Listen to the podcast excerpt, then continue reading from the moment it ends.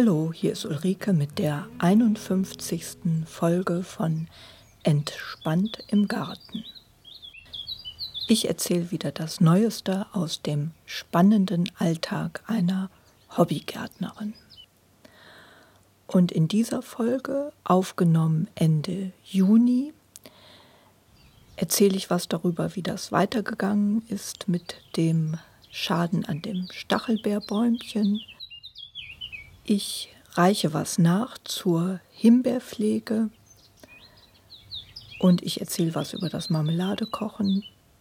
Und dann geht es noch allgemein darüber, was so los war im Garten im Juni, Mitte Juni, Ende Juni.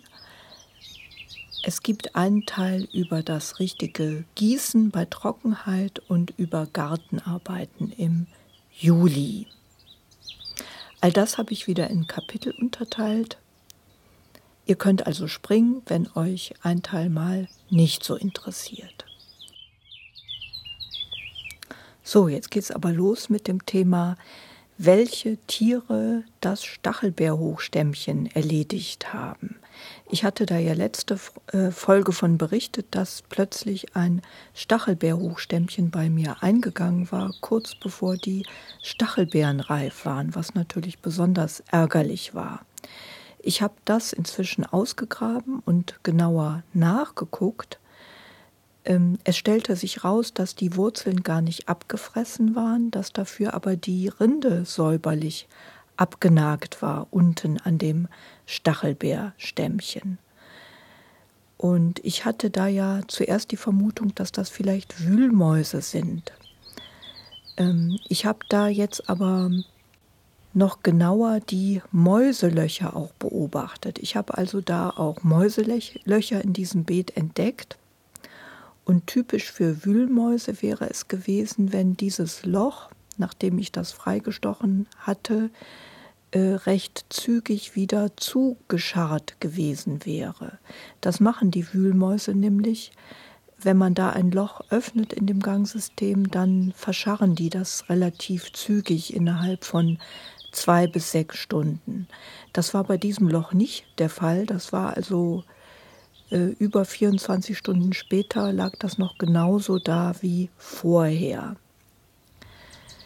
Ich habe dann also auch unterhalb von so verschiedenen Haufen, die ich im Garten und auch in diesem Beet dann entdeckt hatte, gegraben und bin teilweise gar nicht so direkt auf Löcher gestoßen. Diese Haufen habe ich dann auch noch näher beobachtet. Die sind eher rund gewesen und auch äh, an einer Stelle drei hintereinander in regelmäßigen Abständen. Das spricht jetzt wiederum für einen Maulwurf, wobei der kann dieses Stämmchen nicht angenagt haben.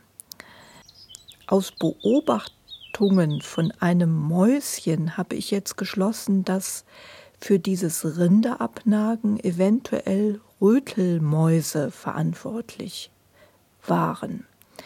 Äh, ich habe nämlich ein Mäuschen entdeckt, als ich da einmal eine relativ wilde Stelle unter einem Fliederbusch sauber gemacht habe.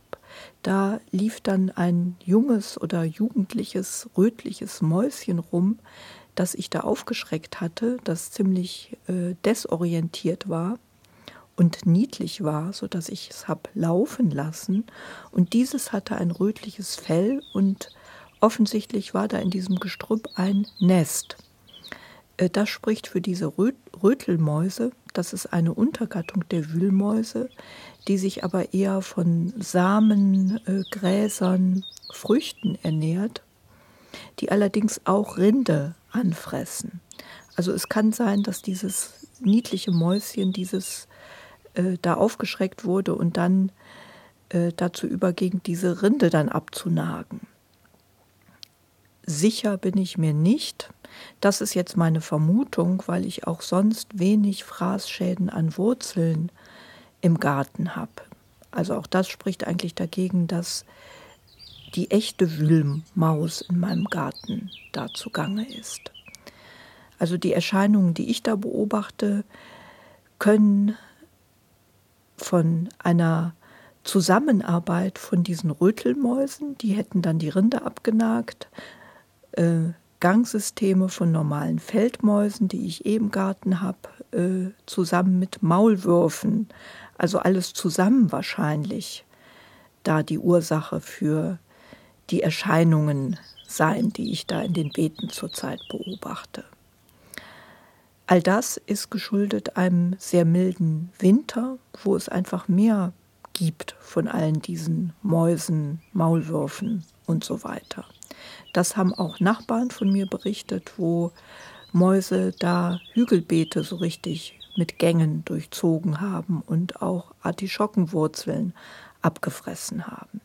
Also in diesem Jahr gibt es recht viele Mäuse. Bei mir in den Beeten war das jetzt zum Glück mit diesem Stachelbeerhochstämmchen der dickste Schaden. Äh, was ich bemerkt habe, dass auch die Rinde abgenagt wurde bei einem Johannisbeerhochstämmchen.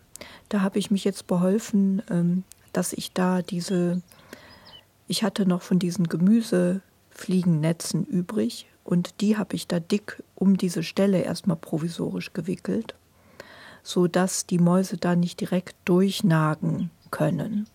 Und ich habe mir vorgenommen, wenn ich da einen Ersatz pflanzen sollte für die Beerenhochstämmchen, dann werde ich die unten mit einem dünnen ähm, Drahtgeflecht ähm, umgeben, sodass die Mäuse da nicht durchnagen können.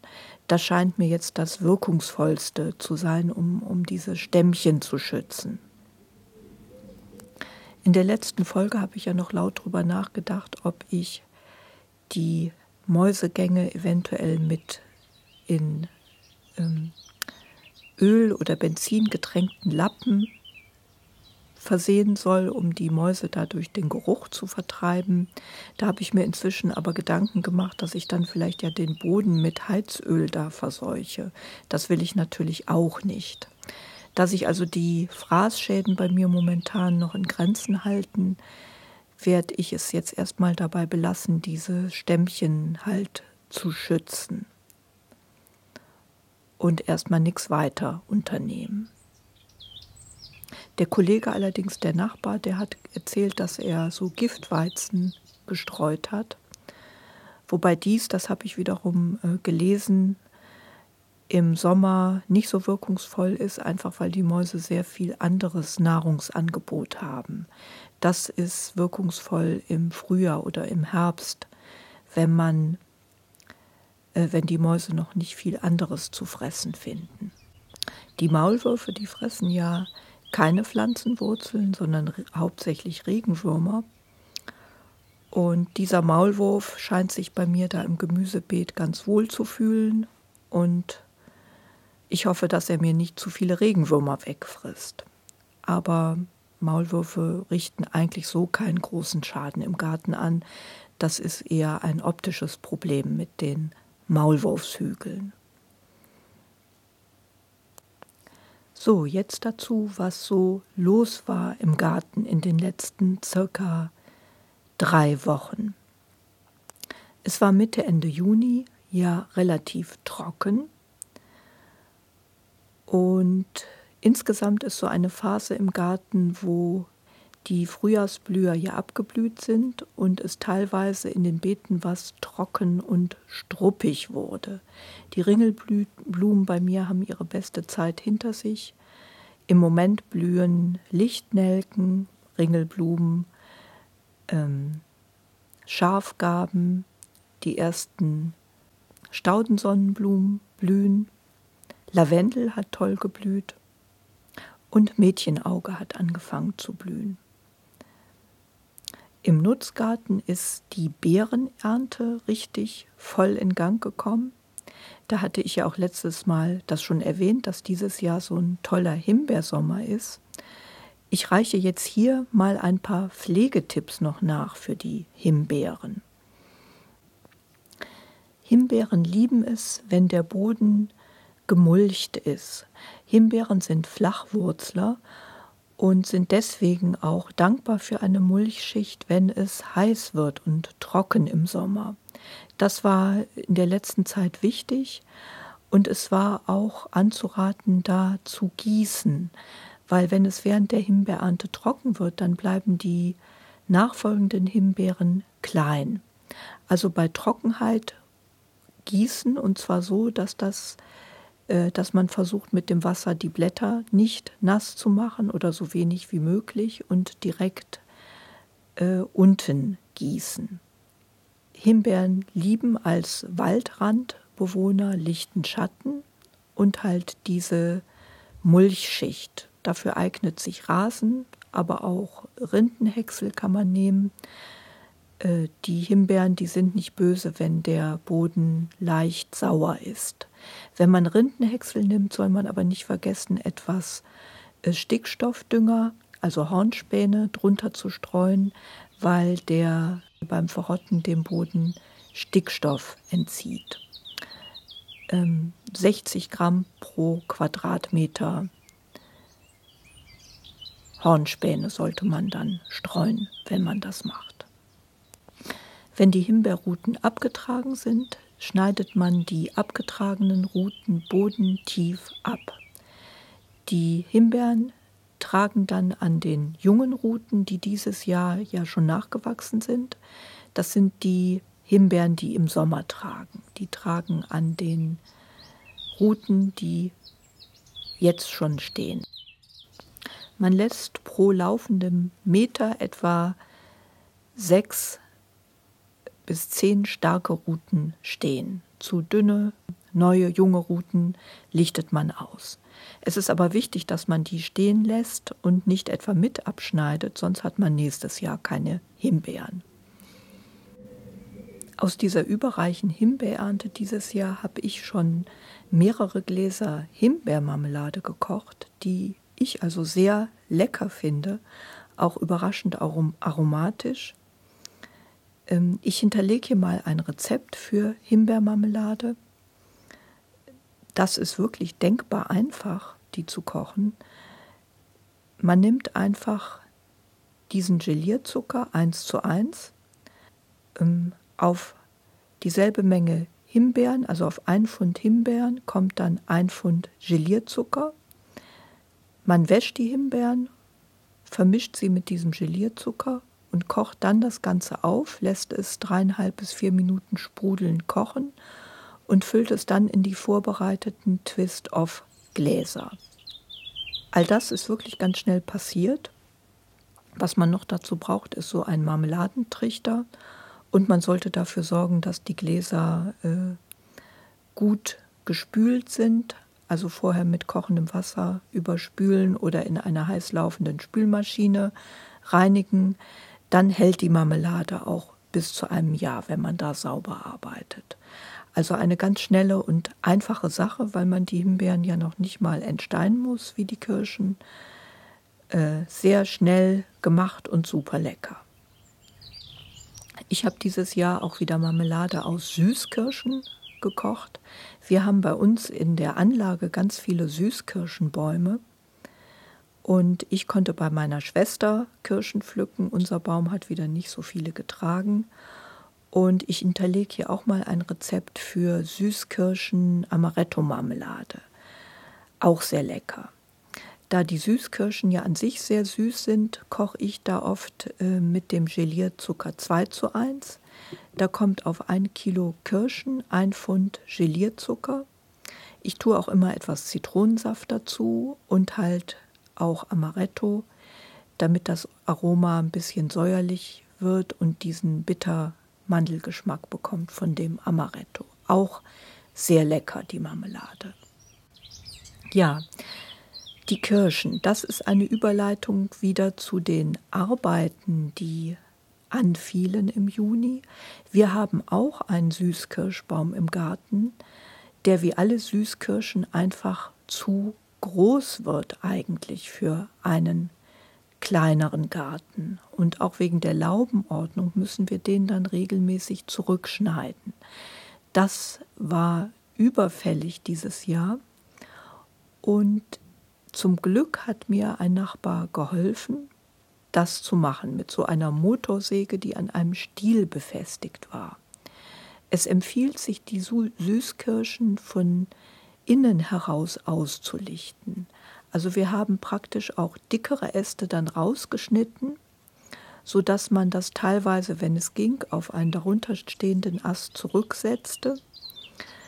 Aber dies ist sehr viel besser, als wenn man praktisch von außen viele kleine Äste abschneidet, weil das die Äste sind A, die die Frucht tragen nächstes Jahr und B, ist es so, wie ich beobachtet habe, dass an diesen Schnittstellen dann überall neue Äste entspringen, was dazu führt, dass die Kirsche dann wirklich von innen verkahlt.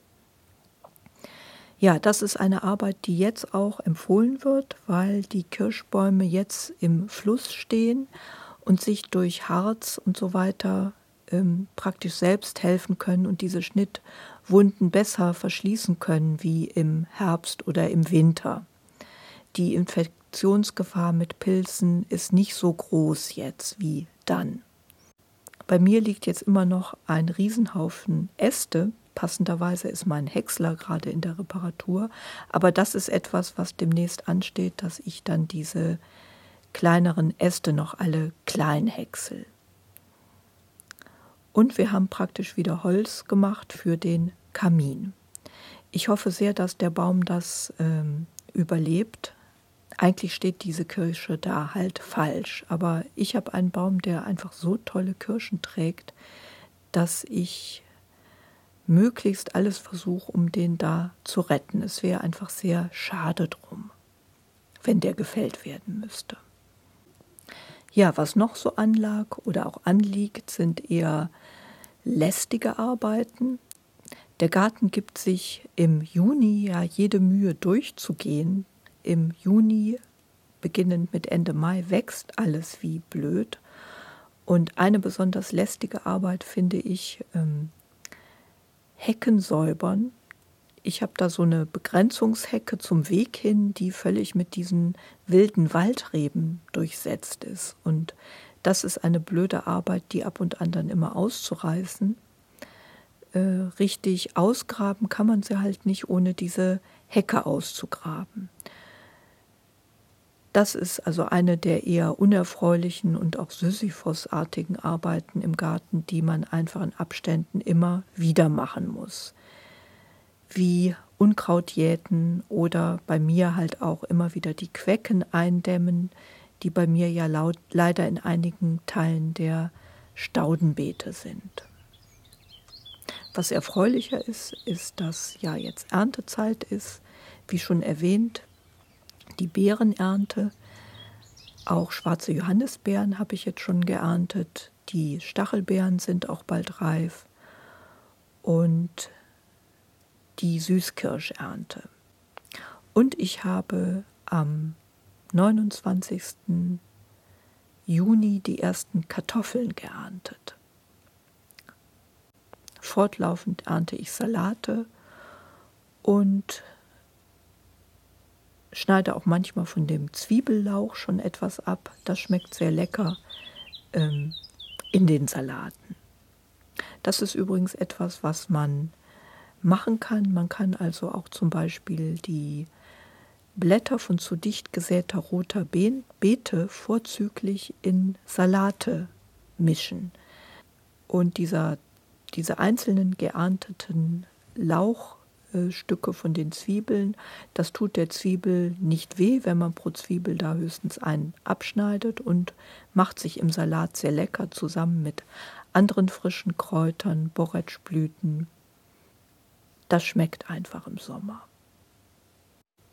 Vor kurzem habe ich auch wieder einen Salat leider ausgraben müssen, weil da wieder ein Wurzelbohrer drin war, den ich dann mit einiger Befriedigung vernichtet habe. Und ja, ich hoffe einfach, dass ich die jetzt damit ein bisschen dezimiert kriege. Bis jetzt war es wirklich so, dass jeder welke Salat äh, tatsächlich so einen Wurzelbohrer in den Wurzeln hatte. Die versuchen sich dann auch äh, schnell zu verkriechen.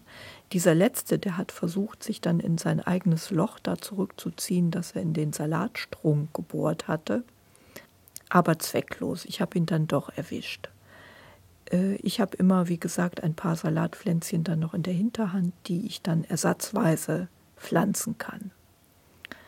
Schnecken hielt sich in Grenzen bei mir, weil es ja relativ trocken war.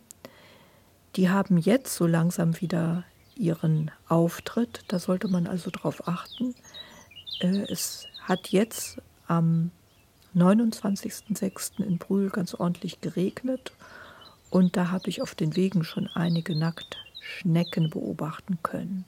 Also da ein bisschen vor allem Jungpflanzen im Blick halten und bei Bedarf Schneckenkorn streuen. Es gibt zum Glück auch erfreuliche Begegnungen mit Tieren im Garten. So habe ich äh, eine Heuschrecke fotografieren können. Die habe ich auch eigentlich nur gesehen, weil ich eh diese Pflanze, die Schlafmützchen, fotografieren wollte und dann gesehen habe, dass da eine Heuschrecke drin sitzt. Das ist generell so, dass ich so den Eindruck habe, fotografieren im Garten bewirkt, dass ich zumindest mehr sehe. Ich stehe also im Beet und fotografiere eine Blume und sehe dann plötzlich, dass da auch noch eine Heuschrecke sitzt oder diese Krabbenspinne zum Beispiel, die habe ich auch nur so entdeckt. Also Grille auf Schlafmützchen. Ich habe hier das Bild auch nochmal hinterlegt, die Titelgeberin für diesen Podcast im Bild. So, jetzt noch etwas zum richtigen Gießen im Sommer. Ich habe hier ein Bild hinterlegt ähm, wegen dem Regenbogen, den man da in dem Wasserstrahl sehen kann. Wie es im Bild hier zu sehen ist, ist es aber falsch. Man sieht hier, dass äh, praktisch bei Sonne von oben die Pflanzen gegossen werden. Im Gegenteil, empfehlenswert ist es, dass man die Pflanzen im Wurzelbereich nahe der Erde gießt.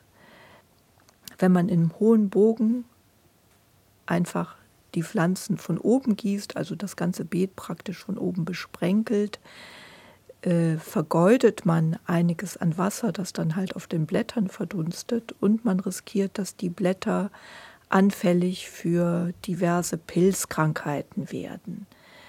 Sehr viel besser ist es, wenn man sich bemüht, die Pflanzen von unten zu gießen. Ich habe das jetzt auch mal ausprobiert. Zum einen habe ich die Spritztülle einmal ganz abgemacht und dann praktisch so gießkannenähnlich die Pflanzen direkt im Wurzelbereich gegossen. Äh, da muss man allerdings dann auch aufpassen, dass man nicht zu viel dann auf einmal gießt. Äh, man sollte verhindern, dass der Boden richtig verschlammt dann verdichtet der zu sehr. Also das heißt, dass es da besser ist, wenn man das Wasser in einzelnen kleineren Portionen in etwas zeitlichem Abstand mehrmals hintereinander an die Pflanze gibt. Äh, insgesamt ist es empfehlenswert, wenn man irgend kann, früh morgens zu gießen. Das ist deswegen gut, weil die Schnecken tagsüber nicht unterwegs sind. Das ist etwas, was halt passieren kann, wenn man abends gießt, was der zweite empfehlenswerte Zeitpunkt ist. Auch da hat man den Vorteil, dass das Wasser nicht so schnell verdunstet. Tagsüber ist es ungünstig, eben halt wegen der höheren wegen den höheren Verdunstungsverlusten, die man dann hat. Also man sagt nicht nach 10 Uhr und nicht vor 17 Uhr gießen im Sommer. Die Pflanzen sind in der Regel ja schon größer jetzt und es ist wärmer, sodass es schon, wenn Niederschläge ausbleiben, nötig ist zu gießen. Wassermangel erkennt man daran, dass Blätter anfangen gelb und welk zu werden. Dann sollte man also dringend was unternehmen. Wichtig ist es, dass man durchdringend gießt. Also lieber selten, dafür aber wirklich nachhaltig gießen als oft gießen und kurz gießen. Wenn man nur oft und oberflächlich gießt, dann regt man die Pflanzen dazu an, viele Wurzeln nahe der Erdoberfläche zu bilden, was langfristig nachteilig ist, weil eben die Wurzeln nicht tief gehen und die Pflanzen dann sogar anfälliger werden gegen Trockenheit. Ja, pro Quadratmeter sollten 12 bis 15 Liter Wasser ausgebracht werden. Das kann man kontrollieren, indem man einen Spatenstich nach dem Gießen macht. Da sieht man, wie tief das Wasser eingedrungen ist. Ich war da oft sehr verblüfft und auch enttäuscht, wie wenig das ist. Man muss sich da also wirklich dran halten und ziemlich ausdauernd gießen. Ich habe die Erfahrung gemacht, dann lieber wirklich mit der Gießkanne oder punktuell mit dem Schlauch.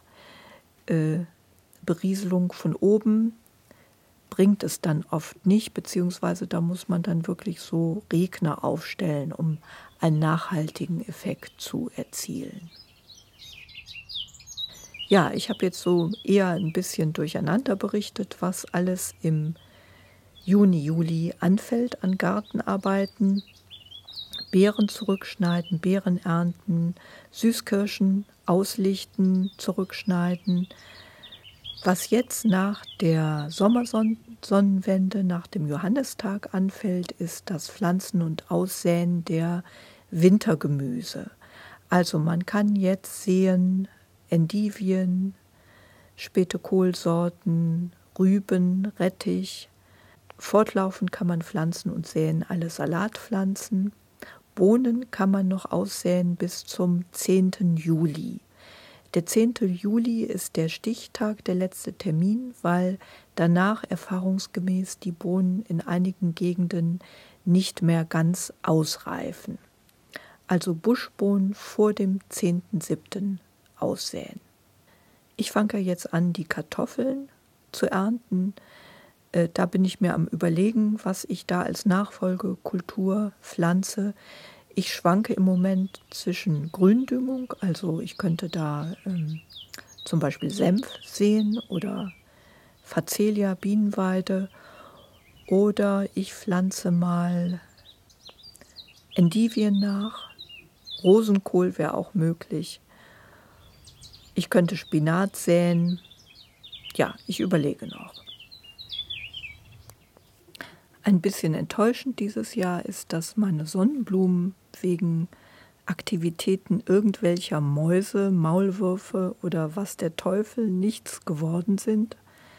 Da wird dieses Jahr auf dem Beet eine Lücke sein. Bei mir, das ist dieses Beet, wo ich äh, Pflanzen auch selbst aussäen lasse. Da habe ich jetzt ein paar Schmuckkörbchen noch umgesetzt, die sich da selbst gesät haben und nochmal nachgedüngt. Ich hoffe, dass die da ein bisschen die Lücken dann füllen. Was jetzt anfängt, ist die Zucchini-Ernte. Und ich habe da nochmal Samen von der Inka-Gurke gefunden und ausgesät. Das ist eine exotische äh, Gurkenart aus Südamerika, äh, die ich dann nochmal an so einem Gitter hochranken lasse. Soll angeblich sehr gesund sein und hat so kleine gurkenähnliche Früchte. Ja, und Salat pflanze ich laufend nach. Zuckermais habe ich gesät. Ja, und ich hoffe, dass die Stangenbohnen was werden. Im Moment ist ja die Siebenschläferzeit, der Siebenschläfertag am 27.06 wie das Wetter am Siebenschläfertag, so es sieben Wochen bleiben mag. Äh, man sagt aber, dass da der eigentliche Siebenschläfertag am 7.7. ist, wegen der Kalenderreform mit dem gregorianischen Kalender und dass generell die gesamte Hochwetterlage gemeint ist. Heute regnet es, äh, zum Glück für den Garten, aber es besteht ja noch Hoffnung. Vielleicht wird das Wetter ein bisschen wechselhaft im Sommer. Mal gucken. Im Moment ist es trüb, wie gesagt. Draußen duftet es aber überall nach den blühenden Sommerlinden. Es riecht im Moment einfach ganz toll.